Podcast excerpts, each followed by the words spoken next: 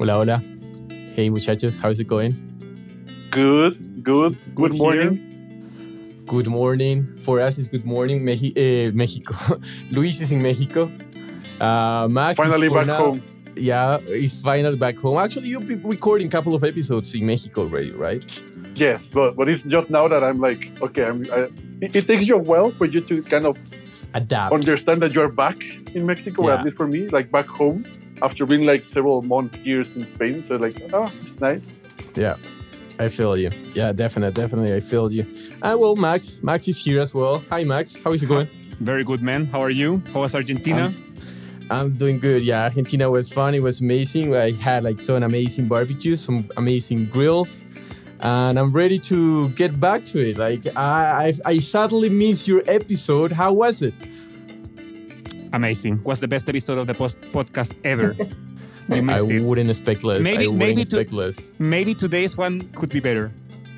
I think so. And so. you know why? Because it's very cool. Because we we again, big shout out to Gabi because she connected us with uh, two founders of an app that is called Element that is basically connecting musicians from all around, around the world, opening doors for collaboration for music creators.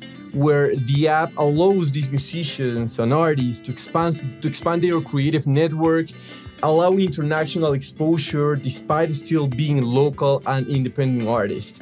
So the app also what it does is that matches users search criteria and let them dive into thousands of producers, songwriters, musicians, artists in more than I believe it's more than 50 countries and each one of them can share information about the music that they are producing, creating and also sharing information about themselves like an EPK let's say. Uh, it's worth mentioning that the app has already been launched in Spanish uh, because they have already visited Medellin and Ciudad de Mexico because they actually believe like these two emerging ar- uh, emerging markets are quite important.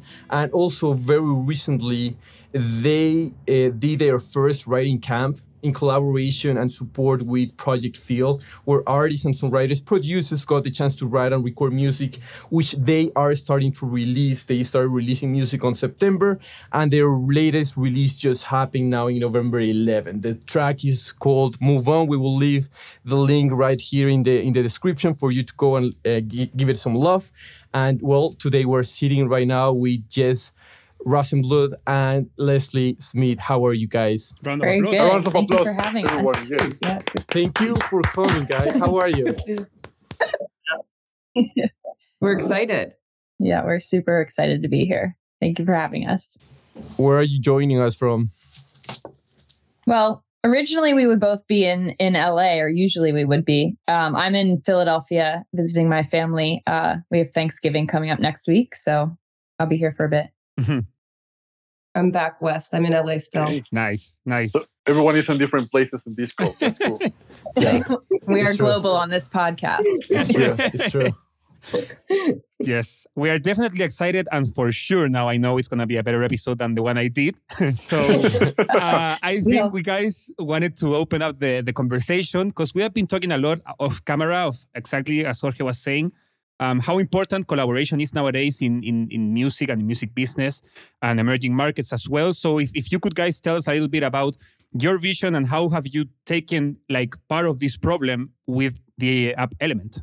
Definitely. Um, I can start, and Jess, please, please fill in, cut me off, We will. add on. Mhm. Uh, but yeah, so Element is just like you know we talked about earlier. Uh, it is a mobile app that's connecting musicians all around the world. Um, and we launched it last year, so it's been really exciting to see within the year everyone who's gotten on board, where the connections are starting to be made, and everything that's going to come from it. Um, but Jess and myself have actually known each other for a really long time. So just kind of a bit of background on how we got to where we are today with Element.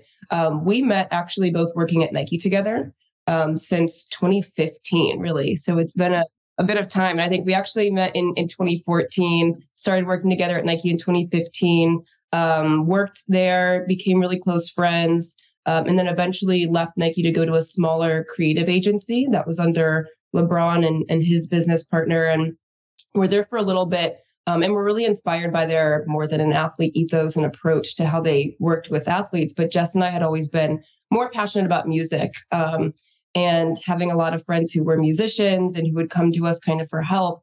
Uh, we decided to start our own company. And when we first started Element, it was working with independent musicians, more so brand development, strategic marketing.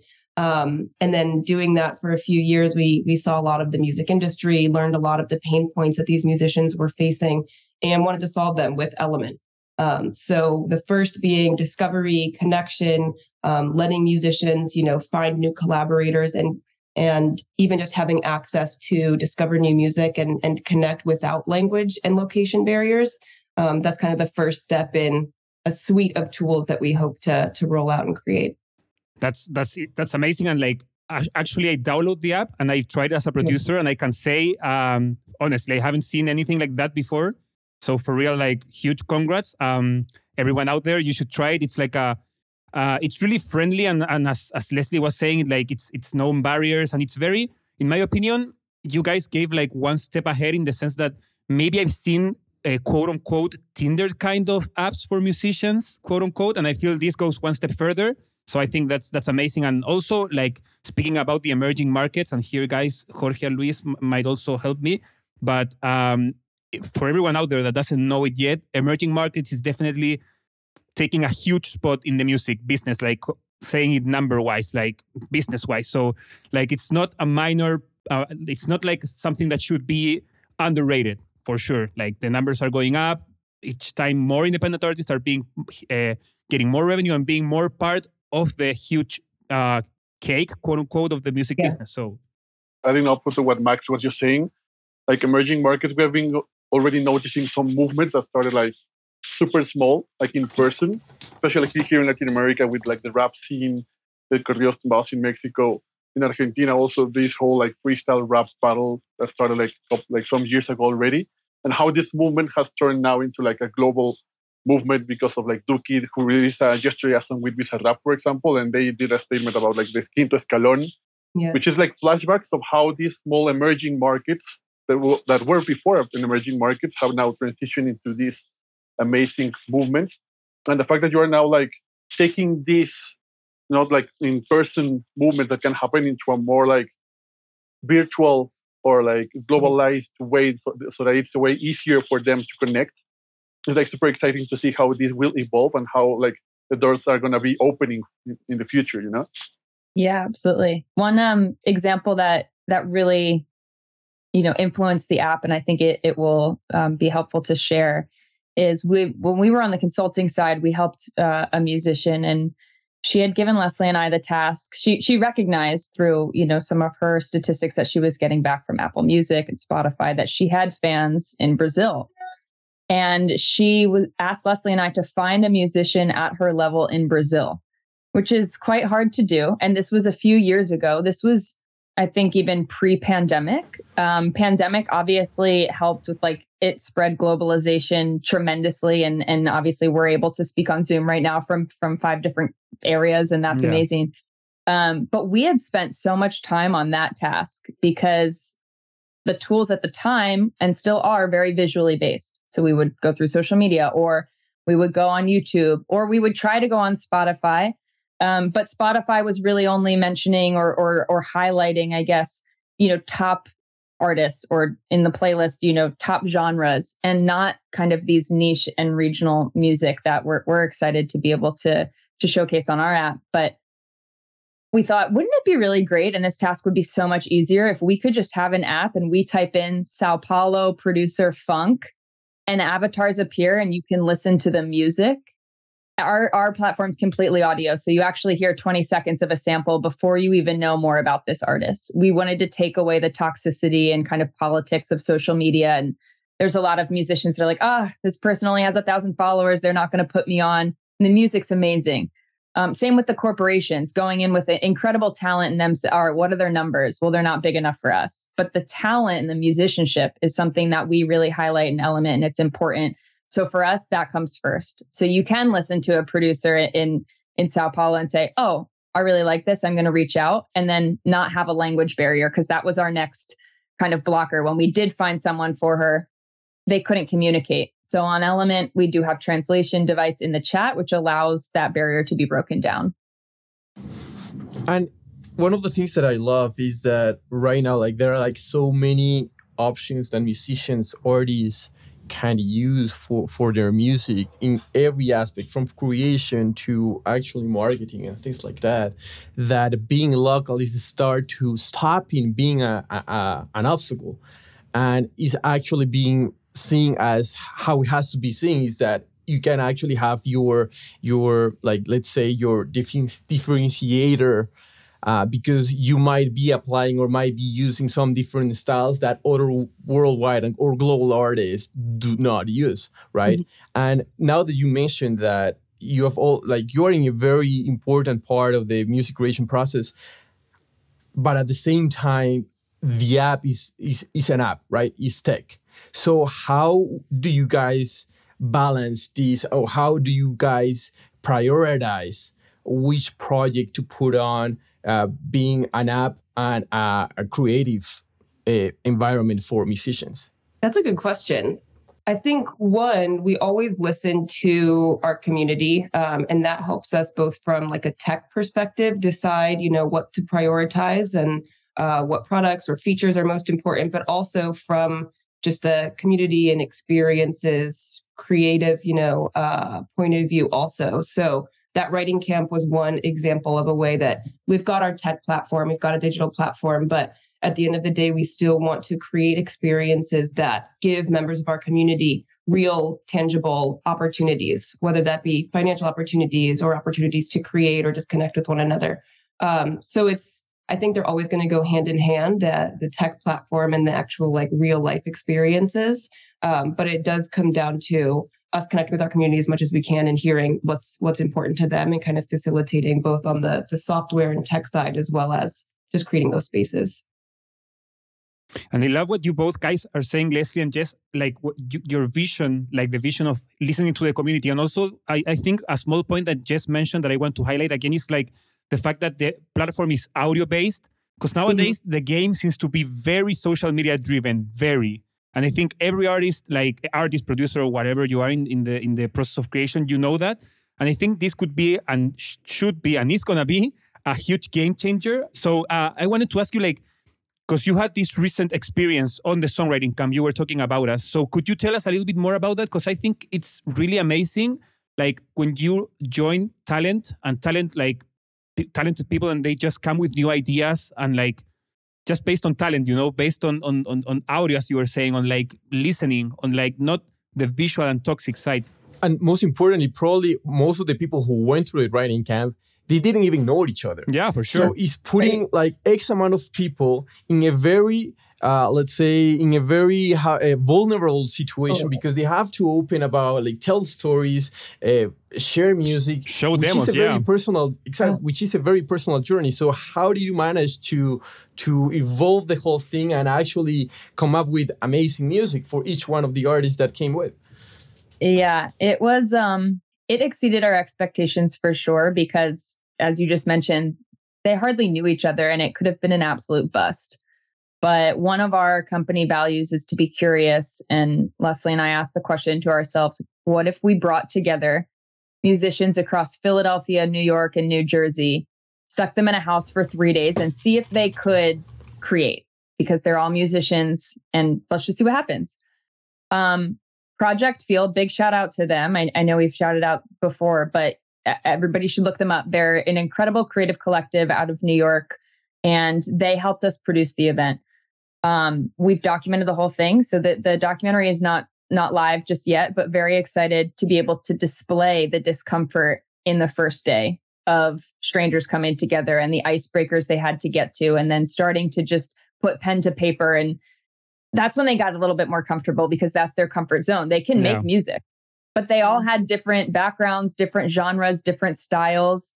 And to watch them all come together by the third day, family. You know, we did help create that community. That's something we're very proud of. And as Leslie mentioned before, it's something we want to continue to do because, you know, you can hide behind uh, technology, and, and, some people will prefer to do that. Uh, but other people will also really like these in person experiences. And if we can start to create these pockets around the world, Um, we find we just believe that the music will be that much better for it. Um, so can't wait for you guys to to hear the last song does come out soon uh, december 2nd the full project will release and then we will keep you guys updated on on the documentary because it's it's pretty cool to see i'm kind of curious about like what you just said about like this whole dynamic of people in one room from different backgrounds different yeah. cultures different sound different inspirations like coming together here like just to create music and i wanted to merge that with your experience traveling the world getting involved in these communities like globally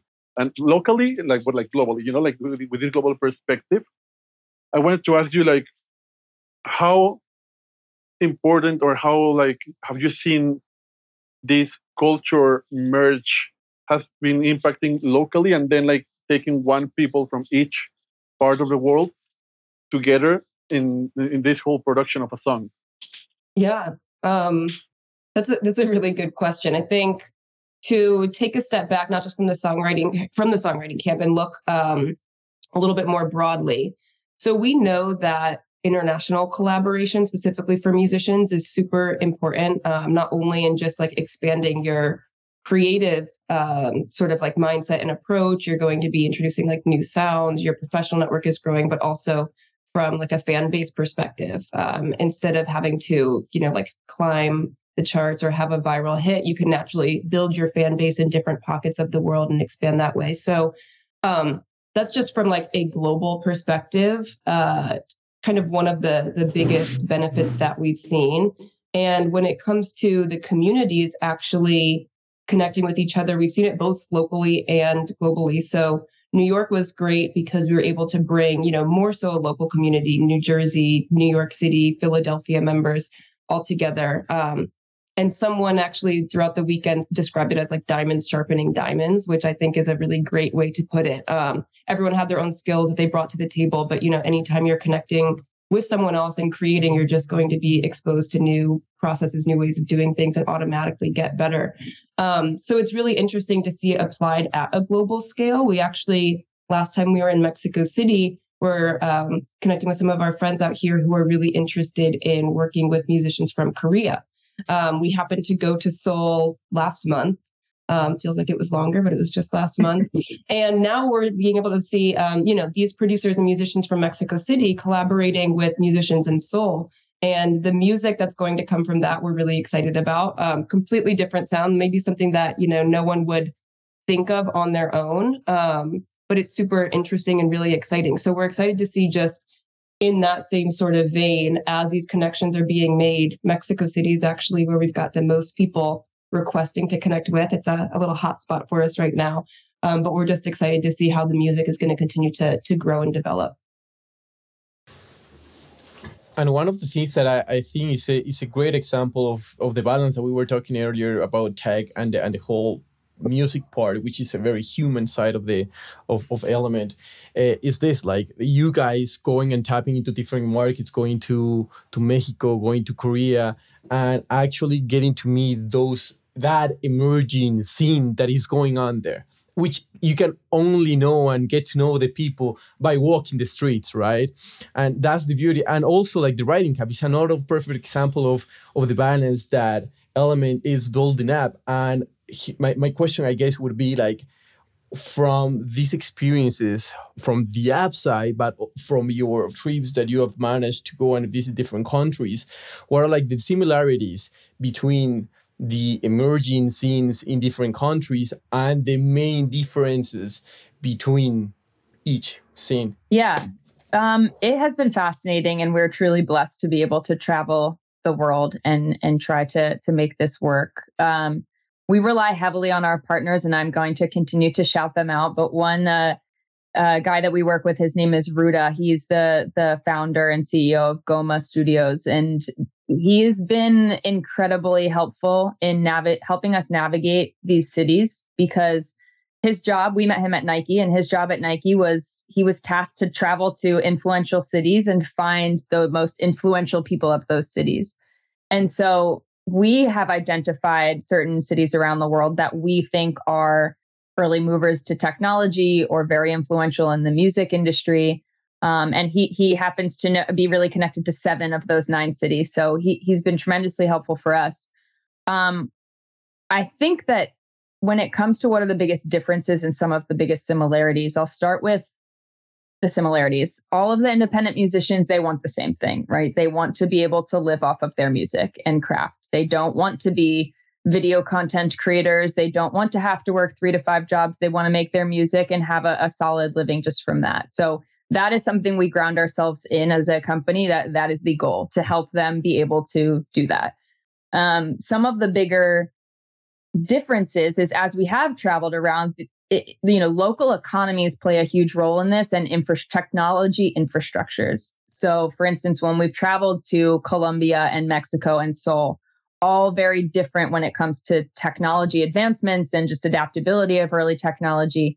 Um, so the onboarding process is a bit different. We're trying to make that as easy as possible. Our, um, you know, our tagline is "Meet people who speak music" because we do think that music transcends language and culture. So once you get into the app, all you you are going to speak the same language, and I think that's what happened so well at camp. Is once they did say hi, hello, and got over the awkwardness, they could speak music. That was fluent for them. Um, so that's been really cool to see. And I guess the other biggest difference, and this is actually a little sneak peek at our roadmap ahead. Um, Leslie just mentioned the relationship that we're trying to bring together from Seoul to Mexico.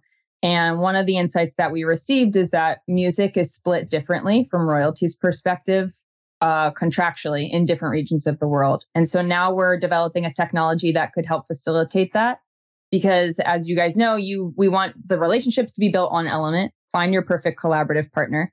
You will do the music off of Element, but how we hope to bring it all together is by being a helpful partner in the distribution of that music. So if you are Element members collaborating with other Element members around the world, we're going to try to make that super easy for you to distribute your music. Um, and we think by doing that, as other countries do become more um, stable financially and infrastructurally that it, it will just open up such a wide spectrum of new talent, new genres, and creation. It's super cool to see how these big cultural hubs are like connecting each other and are just like trigger markets. That an article was released, like Mexico City being a trigger market, for example. And yesterday I was having a conversation with a friend from Chile, Carlos, mm-hmm. who is the CEO of a record label called uh, Casa Sello Robot. Nice. And he's been traveling this whole year to music market conferences because he's looking for like spotlights or stages where he can showcase Chilean artists mm-hmm. and just like create these kind of connections. And he was surprised, for example, uh, when I talked to him about the Corridos Tumbados movement in Mexico or the impact that Rosalia and C. Tangana is having like globally and how these emerging markets and triggered cities are like creating a whole cultural movement, but really like attached to their to their folk, to their roots, you know. And he then was like questioning himself about how can how could Chile start doing that, mm-hmm. like developing his folk music sound in a way that can be like mainstream or like attract more people and then be global at some point. So I wanted to ask you about like with all your experience connecting these people and seeing all this creative magic happening, what would uh, what, what, kind of advice would you give to these markets that maybe are not like in the mouth of, uh, of everyone, like I don't know, Paraguay, Bolivia, Guatemala, Costa Rica, that are like not there yet there, but can still up like get advantage and move and and just like create their own scene from local. Yeah. That's it. Yeah.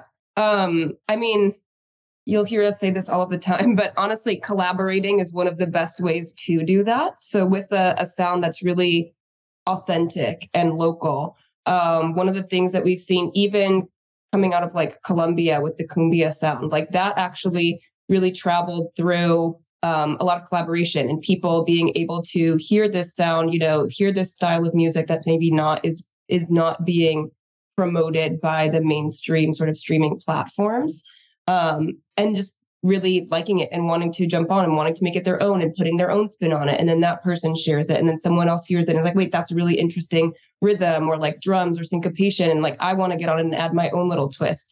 So even with um, like Cumbia Tone, being able to see how that started and sort of where it is now um, and it going beyond Colombia, but also into like all these other regions that are now taking it, putting their own spin on it, and actually really like changing the genre a little bit to make it a little bit more modern.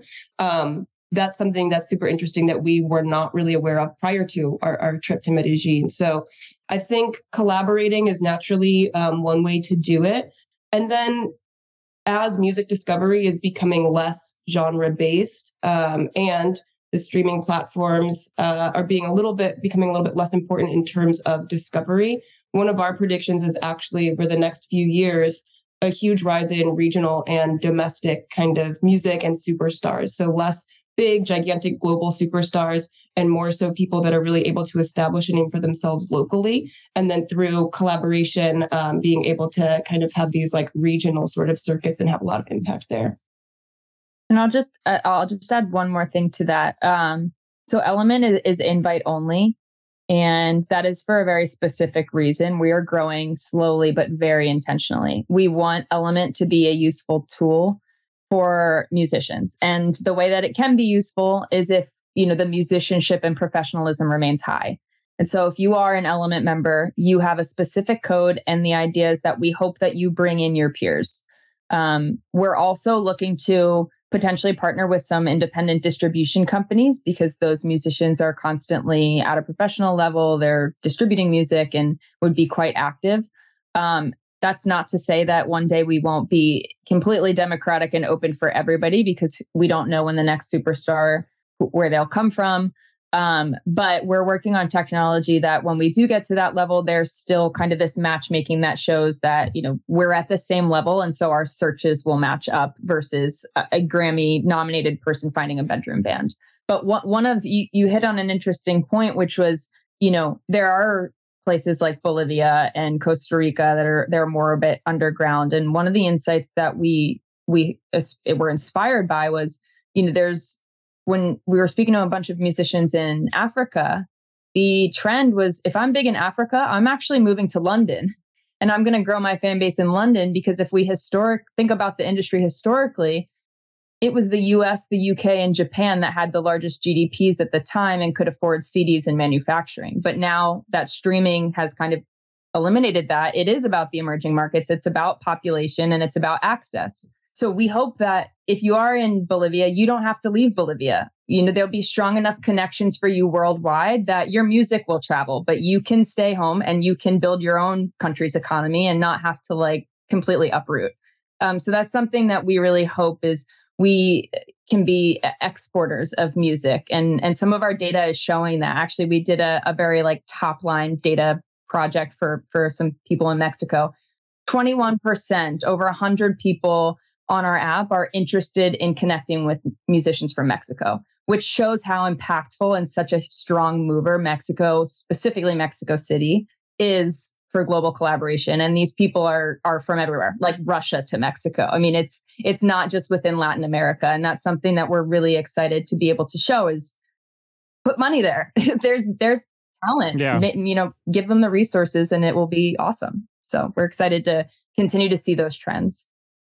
I just want to add, just on top of that, that I think that goes online exactly with that. It, there's a, being like right now a change of paradigm, like change mm-hmm. of vision in the industry about the yeah. independent artists and about localities, as, as you were just say, just saying. Yes, I, I feel like exactly that's what's going to happen now. Like that musician in Bolivia, maybe before it might have been seen, at least from a business perspective, like um, a disadvantage that you are based in Bolivia. But nowadays, it's like local markets are starting to be everything, everything. Mm-hmm. So like be- being able to live based on a thousand fans, like building your market, building your country's music.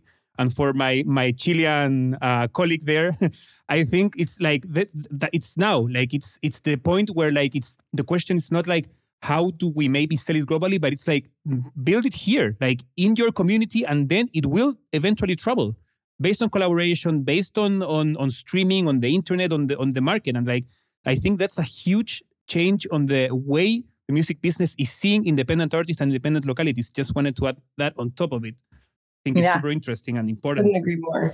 And one of the things that I, I was I was thinking about, and uh, now that you mentioned data, how is that whole handling process situation that you guys do? Because I imagine that you guys have a lot of data. I don't know up to where do you have visibility of the whole music creation process, but how does Element and you guys uh, use this data for a, a future um, better community that you are developing? Yeah, we uh, we love data. We try to use it as, get as That's much amazing. as possible, use it as much as possible. Um, and we try to do it in a way that does obviously like inform the direction uh, for a lot of decisions we make. One of the things that we capture you know jess was talking about some of the data actually being able to look at sort of like music exportation worldwide. So if we can see where people are connecting from and where they're starting to collaborate from that gives us a good sense of sort of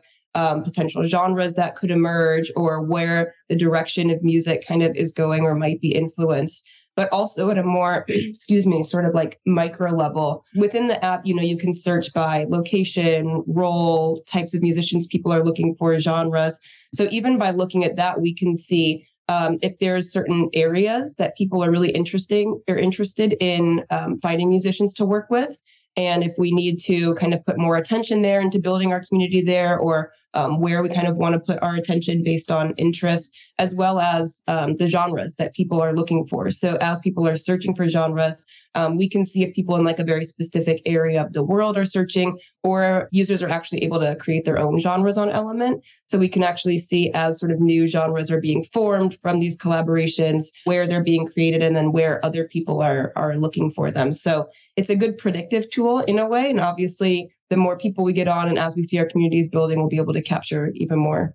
And Max, you had mentioned the the thousand fan rule, which we love, um, yeah. and we truly yes. support and agree with. And one thing that we're excited to be able to show in the future is the value of an artist versus the popularity of an artist, which is super important across the the spectrum. Because if you're a, let's say you're Ticketmaster and you're trying to sell a show, some people can't sell out a show, but they might be so popular. They might have millions of fans on 100%. Instagram, but it's not translatable to, you know, showing up at a show. 100%. Um, what we're able to do in the future is is show is be able to display, hey, this per this this musician from Bolivia, every time he drops something, a thousand people buy it right away. Mm. And put, you know, it, it would it helps companies then understand where to put their money. And that's that's another thing that we're we're starting to to do is work with companies worldwide. And it's exciting for our community because we're getting briefs on on sync which is another way where you know people can make money and not have to to travel and leave. You know we can share trends with those companies of what they're looking for and then vice versa. If we're getting similar briefs and we're saying hey the brands are really interested in this we let our community know. And if they're capable of making that music, then they're better off that potentially getting this brief. So it's uh the data will always inform kind of the the direction of where we're going, but we hope that it also can inform kind of where the money starts to go for the industry as well. And sync is like huge right now. I think it's getting each time bigger. And I think that it's really cool that as as as you're saying, Jess, um, if, if for example you get a brand that needs like a, a Colombian cumbia made in Medellin, you have the musician from Colombia that makes that type of music like for passion that he's it's just his genre and there's as, as opportunity for him to just maybe make it into a US show or whatever which is huge exactly. for their career yeah. so it's it's it's another way of scaling like in the in the in the ladder call it some way for an independent artist so yeah. And and one quick example there is because you, you know, most of our sync opportunities are right now coming from the US and the UK, but we're able to provide those opportunities worldwide. And so there is there was a group in London that that came to us and said, looking for a female vocalist that's like speaks Spanish and I want I'm focused on Latin America. Can you find someone in your community down there? Because yeah, they could find someone in London that speaks Spanish, and yeah. but they want the authentic, the real, the localized. Absolutely. You know? And, and so that's something that that's really cool. In our in our last actually brief that we got, we had a few uh, musicians from Mexico City and Korea that we we gave opportunities to. And it's something that we're just really excited to build out uh, for the community. It's a massive opportunity. Absolutely. And I have a question that it might change a little bit of, of the gears of the conversation. But for instance, I, I was wondering about the similarities that it can be in the, let's say, in the mainstream market, right? So for now, we're seeing a lot of movement from Africa, Afrobeat, Amapiano, and so and also a lot of movement from the Middle East, Mhm. right? So do you see in the emerging and very in the emerging part the same kind of movement? Uh, like as you you were saying earlier that artists from all over the world want to collaborate with artists from Mexico. Yeah. Are they showing the same kind of interest uh, as the mainstream market is evolving? Yeah, there's definitely a, a, lot of interest. And just to make sure, you're talking about like musicians in Africa, Musicians in Africa, the Middle East, the yes. sort of market. Yeah. Um, definitely interest when we speak to, so we've actually got two African countries that are um, part of our like top five, which is South Africa and Nigeria. They're they're both fairly active on Element. Um, and what we've seen is the demand is definitely there. They're super interested in connecting with musicians from other parts of the world, whether that's other parts of you know the African continent or or outside of that. Really, obviously, Element is super young as a company, so we're focused right now on just a couple markets to start. Um, Nigeria, parts of the MENA region are definitely on our roadmap for the future, but they're still a little nascent when it comes to overall like tech tech infrastructure. So while the demand is there, the interest is there, they're definitely still growing in that way. But it is really interesting to see as the tech infrastructure is starting to develop and as more resources are being put there, like Jess was saying, into these communities, they're growing at a massive rate. You know, they're they're actually growing just as fast, if not faster than the Latin music market. Um, it's just that their their tech infrastructure is a little bit behind. So exciting to see in the next couple of years how it continues to develop. And definitely because the big majors they are like putting a lot of like partnerships and resources Yeah. into the MENA market, into the into Africa. They are doing a lot of collaborations. They are even like trying to. There are like talks about Spotify acquiring uh, what's the name Anghami, which is the DSP of of of, of the MENA region. So there is a there is a big interest from the major labels, but at the same time, there is a lag, as you were saying, infra- like maybe technology as well. I don't know about uh, uh, the, the technology part, but uh, as, as the part of the infrastructure of the music business itself is getting Yeah. just started, 100%. right? Right. and and and adding up to that, Jorge, what you were saying is it's also like super important in a way that the artists like start learning and have like different channels so that they can learn how to actually improve and work their industry. You know, in in Barcelona, there like there's a huge Afro movement, like mm-hmm. impressively huge. There are clubs, labels, artists, radio stations, media outlets, just fa- based and focused on developing Afro and African music. And talking to them, their like their current vision is just like they're still figuring out how they can develop their own craft, but I but at the same time like taking care of it, you Yeah. know, because they don't want like Afro music to be stolen, quote unquote, like jazz, like blues, you know, in that end Right. so I feel that the element and the tools like these ones are like super important in that way to just like give them some guidance tools that they can apply and just like tropicalize and work themselves out with this new stuff Yeah. to develop like different interesting craft while still feeling like represented and like taken care of.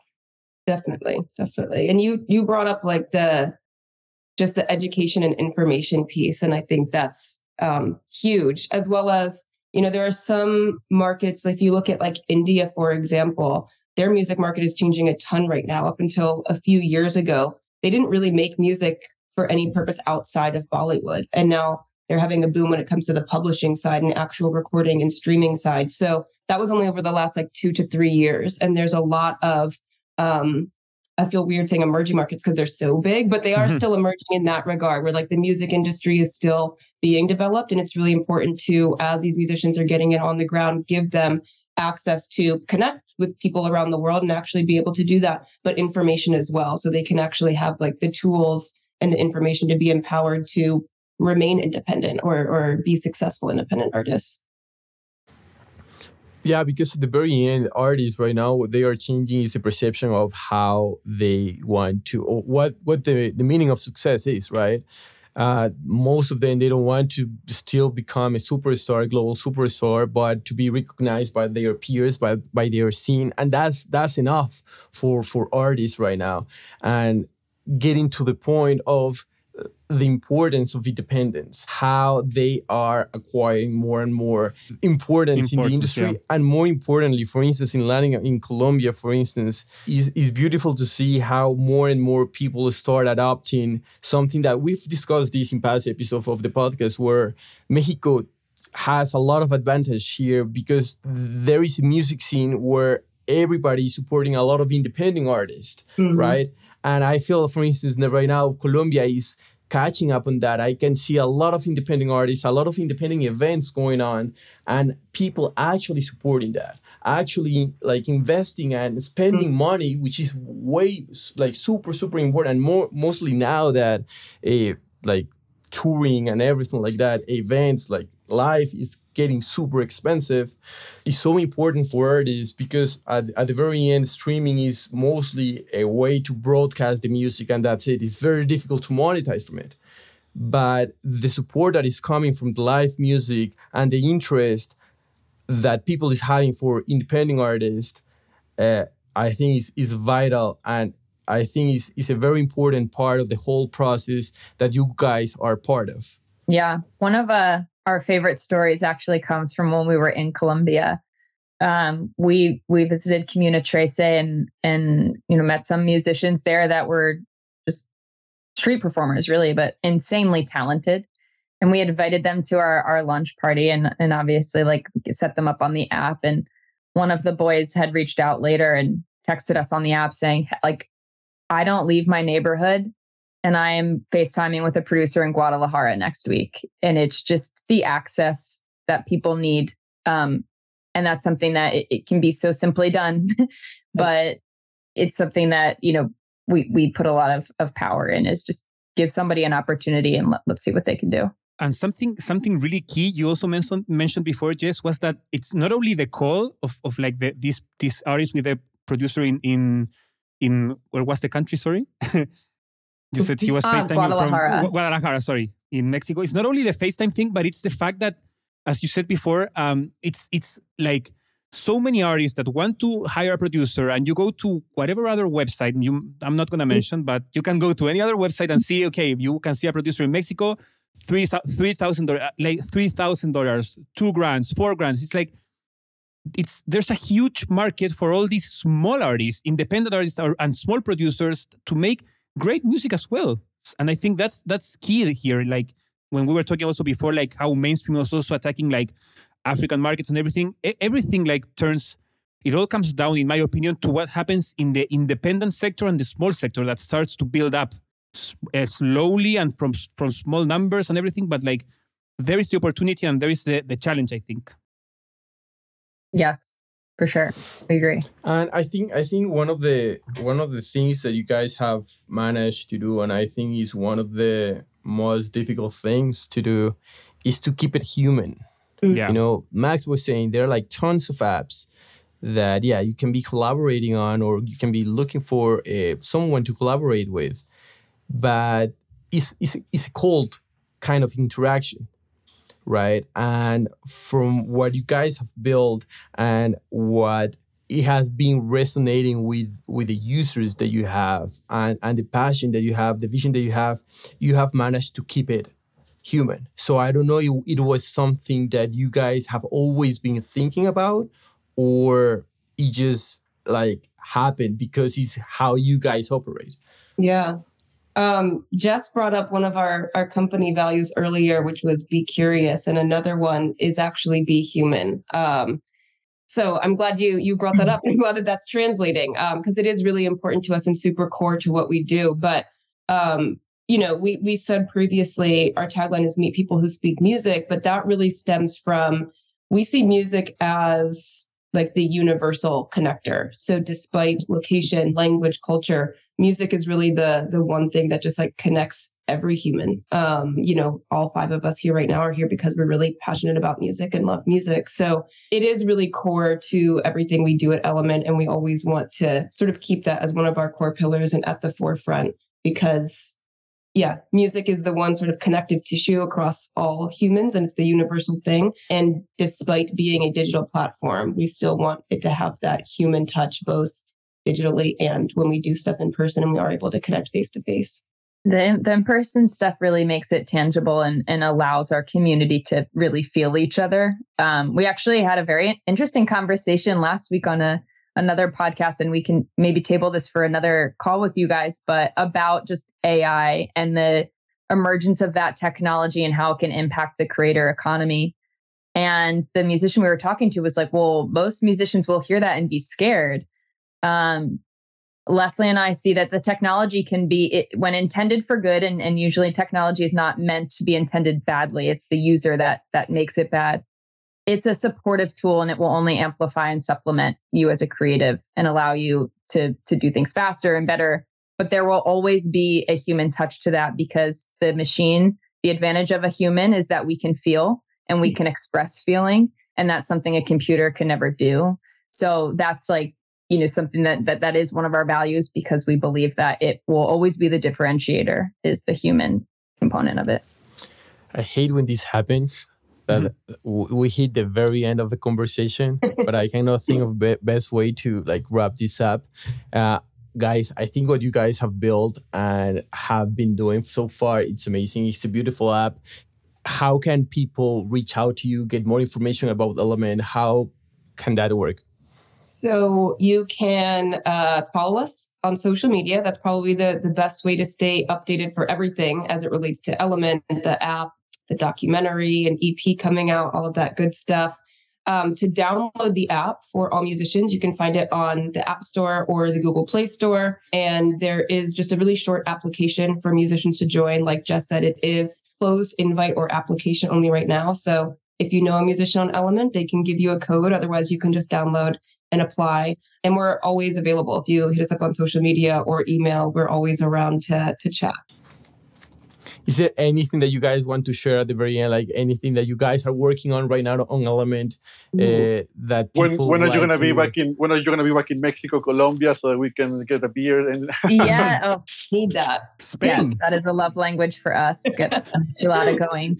Um, mexico we hope in early in the new year we are targeting around Vive Latino uh, Vive Latino uh, time frame tbd but we're hoping to host something pretty exciting there, not only for our community within uh, Mexico City, but hopefully, you know, expanding it through our networks in Latin America and worldwide from a, a, live streaming perspective. So stay stay tuned with that. We're working on on making a trip, and then just we are doing a lot of optimization work with the app. So what you see today will look quite differently in a in a good way.